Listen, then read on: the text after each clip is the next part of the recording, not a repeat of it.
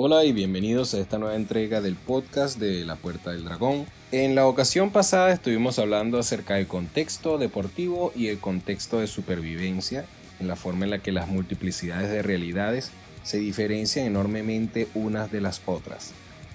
En esta ocasión quisiera hablar precisamente de los temas que dejamos pendientes, que es una de las cosas que más me preocupan del tema de las artes marciales y es precisamente que hay muchísimos sistemas de defensa personal en donde te venden su producto como algo que te puede funcionar en la calle, algo que es efectivo en entornos urbanos y lamentablemente no toman en cuenta ciertos aspectos que son vitales de entender a la hora de la defensa personal callejera y la preservación personal.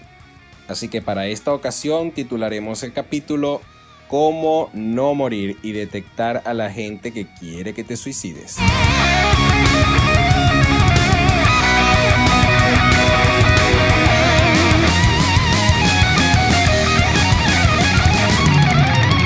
Sistemas de defensa personal hay muchísimos. No me voy a poner a dar nombres por acá porque precisamente, eh, como siempre he dicho, se dice el pecado más no el pecador. Pero en estos sistemas de defensa personal, sean civiles o sean militares o sean para policías, por lo general no se toman en cuenta ciertas cosas que pueden determinar el resultado de una situación de agresividad, lo cual evidentemente está haciendo que entrenes para morir.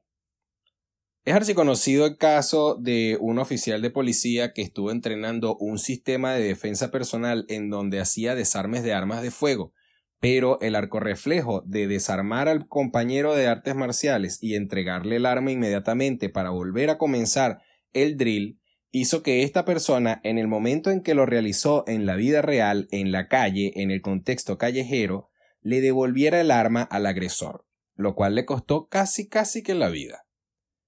Esto es un error bastante común que se ve en muchos sistemas de entrenamiento. Nosotros reaccionamos a la agresión en función de lo que nuestro cuerpo entrena.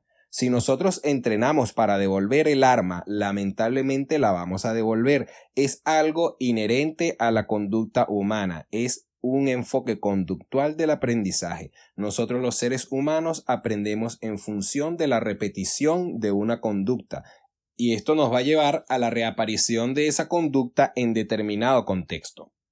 Lo cual evidentemente nos rectifica que si nosotros vamos a entrenar, tenemos que entrenar de manera correcta, sobre todo si estamos entrenando para un escenario específicamente.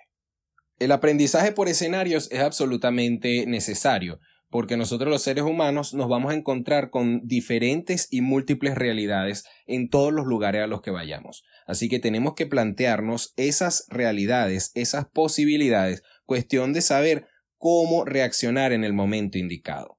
No en vano, el cuerpo de bomberos por lo general le exige a las empresas que realicen maniobras de evacuación con cierta regularidad de tiempo, para que llegado al momento de una eventualidad todo el personal que labora en X o Y edificio sepa cómo reaccionar ante la situación. Por lo tanto, sí, entrenar en escenarios es absolutamente necesario para que nosotros tengamos una formación tanto física como mental al respecto de la situación que se presenta y de las posibles respuestas que podemos dar ante el problema. El tema está en que no es la misma maniobra el evacuar un edificio cuando se está incendiando al evacuar un edificio cuando hay una persona armada dentro, así que se tienen que entrenar las diferentes situaciones en las que nos podemos ver encerrados en el mundo real, situaciones que se pueden presentar en función de la realidad social en donde nos encontramos y en la forma en la que se desenvuelven las cosas en la sociedad en donde nos encontramos inmiscuidos. Cualquiera podría decir que se puede reaccionar de la misma forma cuando se está quemando un edificio que cuando entra un agresor armado a un edificio y quiere matar a media humanidad, pero lamentablemente no es así.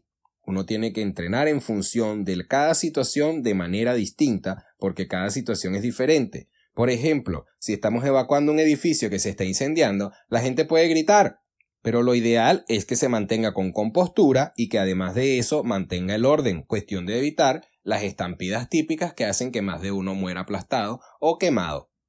No así cuando estamos hablando de un agresor armado, que si tú gritas estás delatando tu posición, por lo tanto no está permitido el gritar ante una situación similar. Y es que podríamos sentarnos a hablar todo el día de la diferencia y similitudes que tienen esos dos escenarios y por lo general se va a terminar concluyendo que uno tiene que reaccionar de manera distinta ante las situaciones distintas, tan simple como eso. Ahora, regresando a nuestro principal tema, que son las artes marciales, la defensa personal y el contexto callejero, también tenemos que sacar como conclusión que los escenarios van a ser totalmente distintos y por lo tanto se tiene que entrenar de manera diferente cada uno de ellos. Por ejemplo, no es lo mismo que el agresor tenga un arma de fuego a que tenga un arma de filo, a que tenga un arma contundente.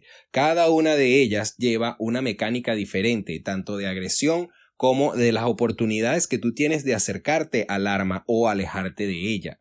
Mucha gente cree que es de sentido común el saber cómo accionan esas armas y por lo general no es así.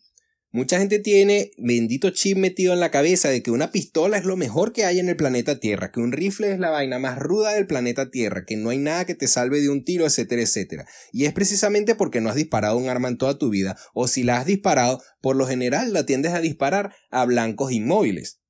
Por experiencia les puedo decir que disparar armas de fuego no es tan fácil como parece, que matar a una persona con un tiro en la cabeza a 25 metros es absolutamente difícil, es una cuestión de experiencia y técnica, y una persona que no tiene los recursos para estar practicando constantemente en uno de los polígonos de tiro que tenga cercano, lamentablemente no va a tener la misma puntería que una persona que constantemente está practicando para tener puntería en diferentes distancias.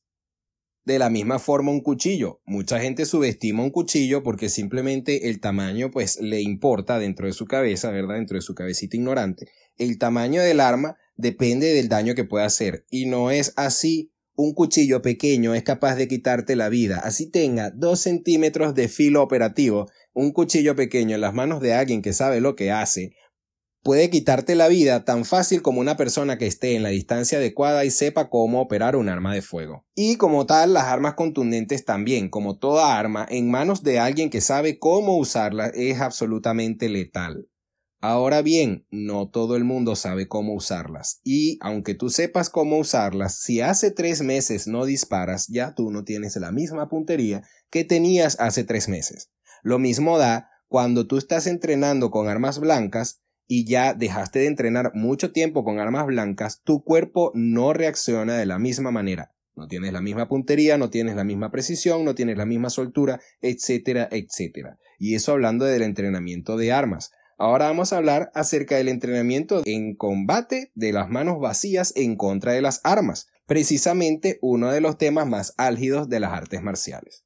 Muchos sistemas de defensa personal te venden la falsa verdad de que tú vas a poder detectar que el arma del oponente está allí y que tú vas a saber dónde está y que vas a tener la cabeza fría a la hora de que te estén amenazando y que estén amenazando con quitarte la vida. Y eso es una de las cosas que hay que entender primordialmente. Muchas veces dentro del conflicto callejero tú no vas a saber dónde está el arma del oponente sino hasta que sea bien tarde. Muy difícilmente te vas a conseguir con el típico caso de la persona que te agarra por el cuellito de la camisa y te pone por el otro lado el cuchillo y te dice dame todo lo que tengas de una manera apática y aburrida y fastidiosa, como la que hacemos en práctica, ¿cierto? La gran mayoría de las veces te van a agarrar por el cuello de la camisa, si es que te agarran por el cuello de la camisa o te agarran de una vez por el pescuezo, te pegan contra una pared y te empiezan a decir improperios para que tú le des lo que ellos quieren buscar. Y esto es uno de los ejemplos básicos. Entonces, por supuesto, hay que meterle cierta teatralidad a la cosa para que vayas metiéndote dentro de la cabeza que dentro de la agresión se encuentra implícito el estrés. Por lo tanto, tú no vas a poder realizar la técnica de la misma forma cuando las estás entrenando sin estrés alguno. Y eso es nada más el primer punto del que quiero hablar, del estrés. Ahora vámonos a otro punto que es absolutamente muy importante entender. Muchas técnicas de defensa personal, artes marciales o como lo quieras ver, te venden la idea de que el oponente va a dejar el brazo estirado cuando tú le pares la mano que tenga el arma X o Y. Y la gran mayoría de las veces no es así. Vámonos a hablar de ciencia directamente. Vamos a hablar de ciencia. ¿Qué pasa cuando nos quemamos la mano y no estamos viendo? Inmediatamente el cerebro manda el arco reflejo de recoger el brazo. No tienes que pensar en recoger el brazo cuando te lo estás quemando o cuando te pinchan. El cuerpo actúa automáticamente. Es algo que se llama retracción y que es algo que no va a dejar de suceder nada más porque tú le hayas tomado la mano del arma al agresor.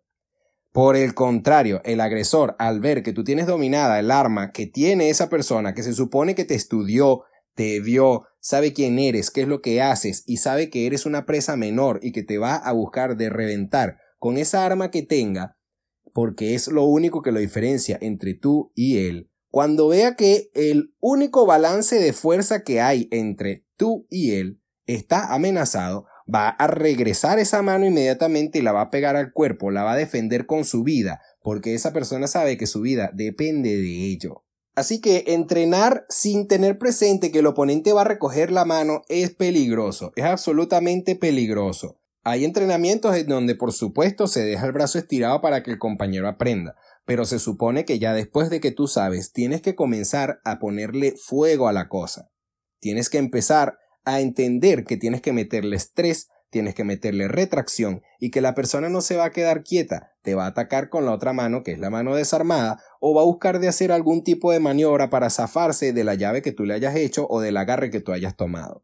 Por lo tanto, cuando usted vea que en un sistema de combate, de defensa personal o como lo quiera llamar, el oponente deja el brazo estirado cuando la otra persona le detiene el brazo, tómelo como obsoleto. Tómelo como obsoleto, esa persona está enseñándole a usted a suicidarse. Si es que es un método pedagógico para que usted aprenda, sí, perfecto, es válido. Pero hay gente que vende la idea de que la persona se va a quedar con el brazo estirado porque usted le pegó en la cara. Y no es así. Si usted cree que eso es así, es porque nunca le han dado un golpe en la cara.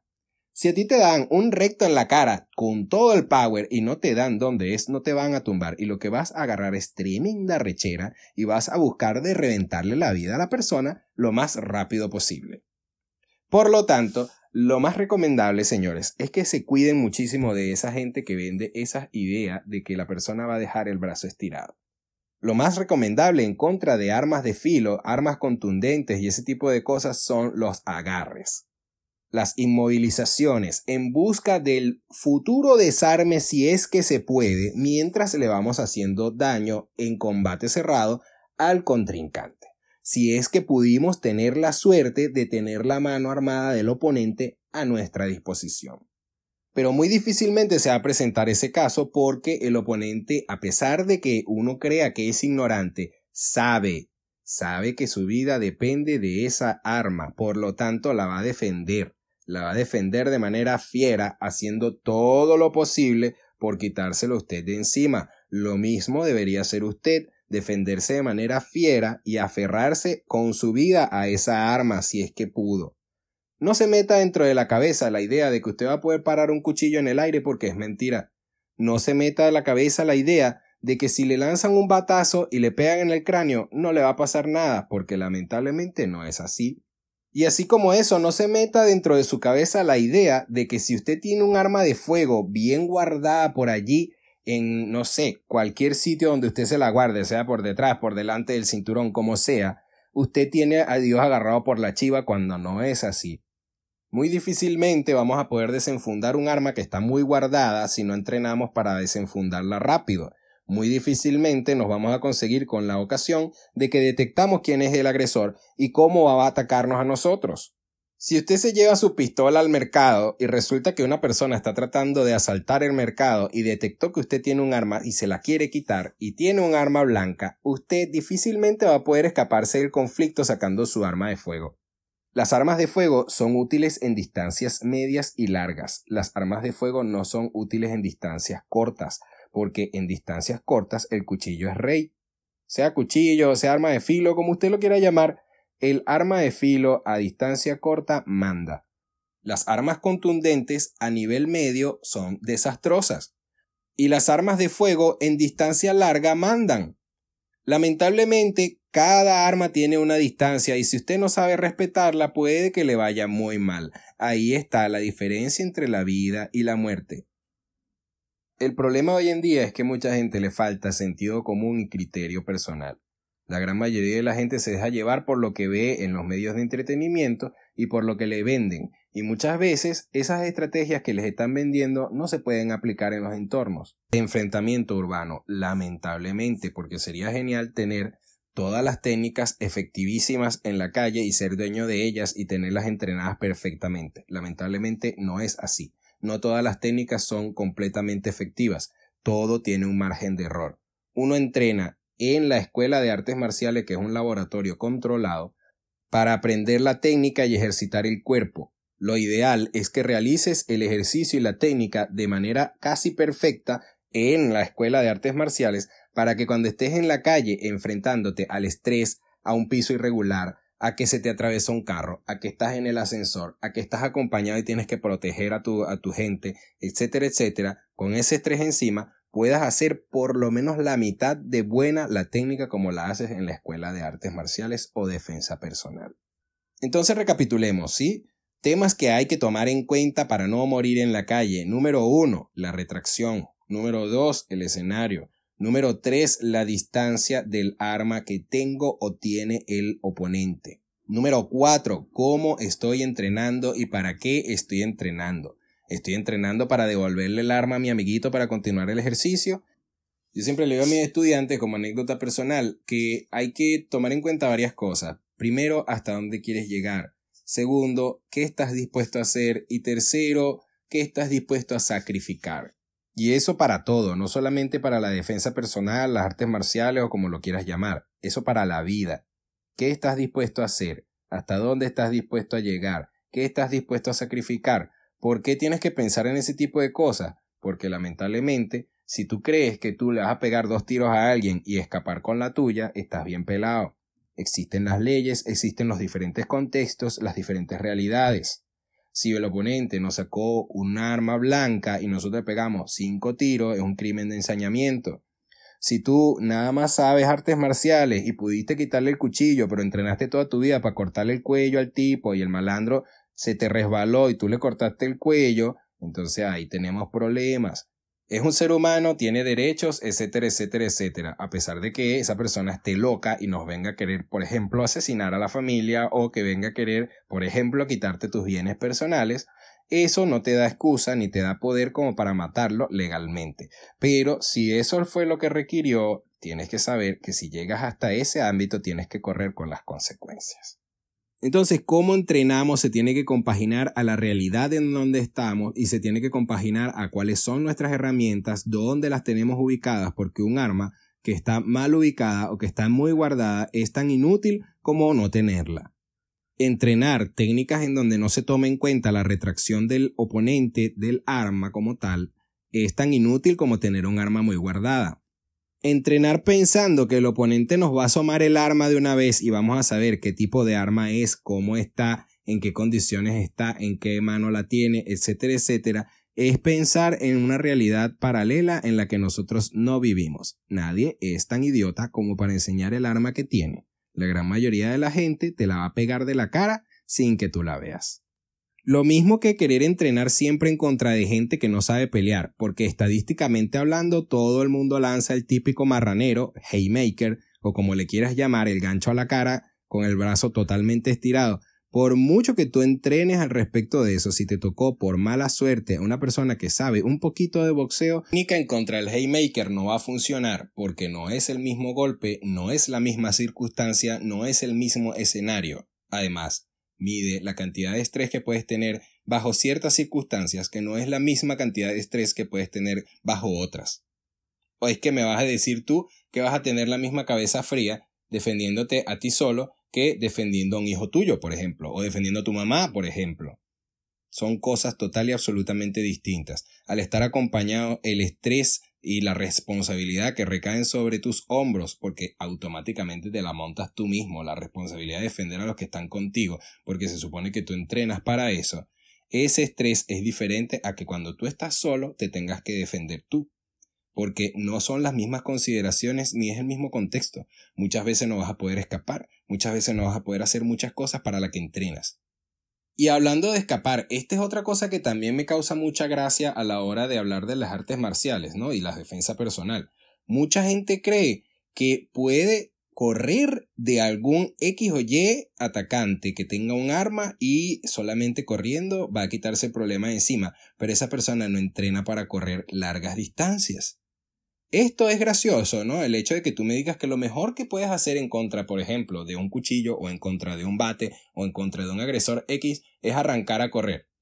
Hay varias cosas que tienes que tomar en cuenta. La primera, si esa persona corre tanto o más que tú, te va a agarrar al final de tu corridita patética y te va a meter tu mejor puñalada o te va a agarrar molesto, por supuesto, porque va a estar molesto y va a estar cansado, más, más vas a estar cansado tú y te va a tocar defenderte. Hablemos, por ejemplo, de Chile, en donde casi que todo el mundo juega fútbol y los primeros que juegan fútbol son los típicos, lo que llaman acá, flight que por lo general son los que están armados, por lo general son los que están robando, etcétera, etcétera. Claro, aunque nadie roba más que el sistema, nadie roba más que los políticos, etcétera, etcétera. Esta gente, por lo general, tiende a estar armada y son los que tienden a ser el típico ladrón básico que te agarra en la calle con una navajita y quiere quitarte todas las cosas. Entonces, si tú crees que tú con tu barriguita de 20 centímetros puedes arrancar a correr y perdértele un loco que vive jugando fútbol por placer, estás equivocado. Dentro de la defensa personal, uno de los aspectos más importantes es la condición física. ¿Cómo puedes ser instructor de defensa personal si tu condición física no es óptima? ¿Cómo puedes vender un producto como ese, de querer correr, si tú no tienes las aptitudes para mantener una carrera por lo menos de un kilómetro o dos kilómetros, por lo mínimo? Estamos hablando de gente que juega deportes en donde constantemente está corriendo y que tú vas a querer escapar de esa persona corriendo que es su juego. Entonces tú me dirás, ¿a qué quieres llegar con todo ese poco de palabrería que tú echaste al principio y todo este capítulo, etcétera, etcétera? Yo quiero llegar a que ustedes entiendan que hay que tener criterio y hay que tratar de comprar el producto que verdaderamente queremos, no un producto que nos quieran vender. Si usted quiere defenderse en contra de las situaciones de la calle, tienda, hay múltiples escenarios, múltiples situaciones, entonces, ¿para qué está entrenando?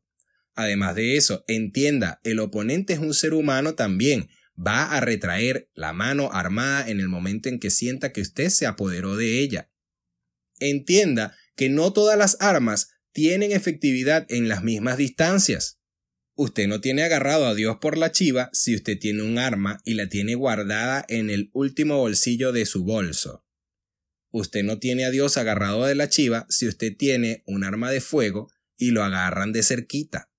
Usted no tiene a Dios agarrado por la chiva nada más por pasearse por aquí y por allá con un bate. Todas las armas tienen diferentes distancias en las que son efectivas y debemos entrenar para aprender a manejarlas, cuestión de saber cómo quitárnoslas de encima. Una persona que no sabe cómo lanzar un swing de un bate difícilmente va a poder quitarse un batazo de encima. Una persona que no sabe cómo manipular un arma de fuego difícilmente va a poder quitarse un arma de fuego de encima. Así que tú me estás sugiriendo, Misael, que yo entrene con armas de fuego para quitarme una pistola encima. Pues sí, tenemos que entrenar con todo lo que nos caiga en las manos para poder nosotros saber cómo quitarnos ese problema de encima. Tenemos que entender que el estrés es inherente a todas las situaciones que nos vayamos a conseguir donde exista la agresión. Nunca vas a reaccionar como la típica escena de las películas chinas, en donde todo el mundo está sereno mientras se está matando a golpes. Es mentira.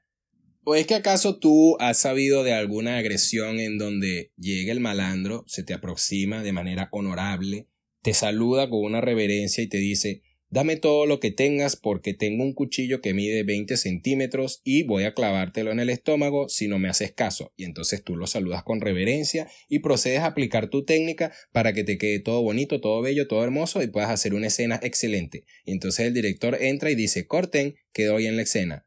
Lamentablemente, la vida no es una película. La realidad real es fea, señores, y tenemos que entenderlo de esa manera, porque si no, cuando vayamos para allá a creer que el oponente nos va a saludar y nos va a decir, tú y yo vamos a pelear por el honor de mi maestro, vamos a quedar con las tripas al aire seguramente con la primera puñalada. La idea de este podcast es contribuir a que la gente siga respirando, contribuir a que usted siga viviendo, tratando en lo posible de meterle un poquito de criterio y de pensamiento al respecto de ese tipo de cosas en la cabeza, porque muchas veces mucha gente peca por ignorante y se da cuenta de la realidad cuando ya es muy tarde. Mi idea es que ustedes puedan entonces discernir de qué es lo que ustedes están haciendo, no se engañen a ustedes mismos, qué es lo que ustedes están comprando, entender que existen diferentes escenarios, existen diferentes distancias para cada arma y el oponente va a retraer el arma. Si usted ve que no se están cumpliendo ese tipo de cosas y que además tampoco están metiendo el estrés al entrenamiento que usted hace, lamentablemente usted está mal y lo que le están vendiendo es malo.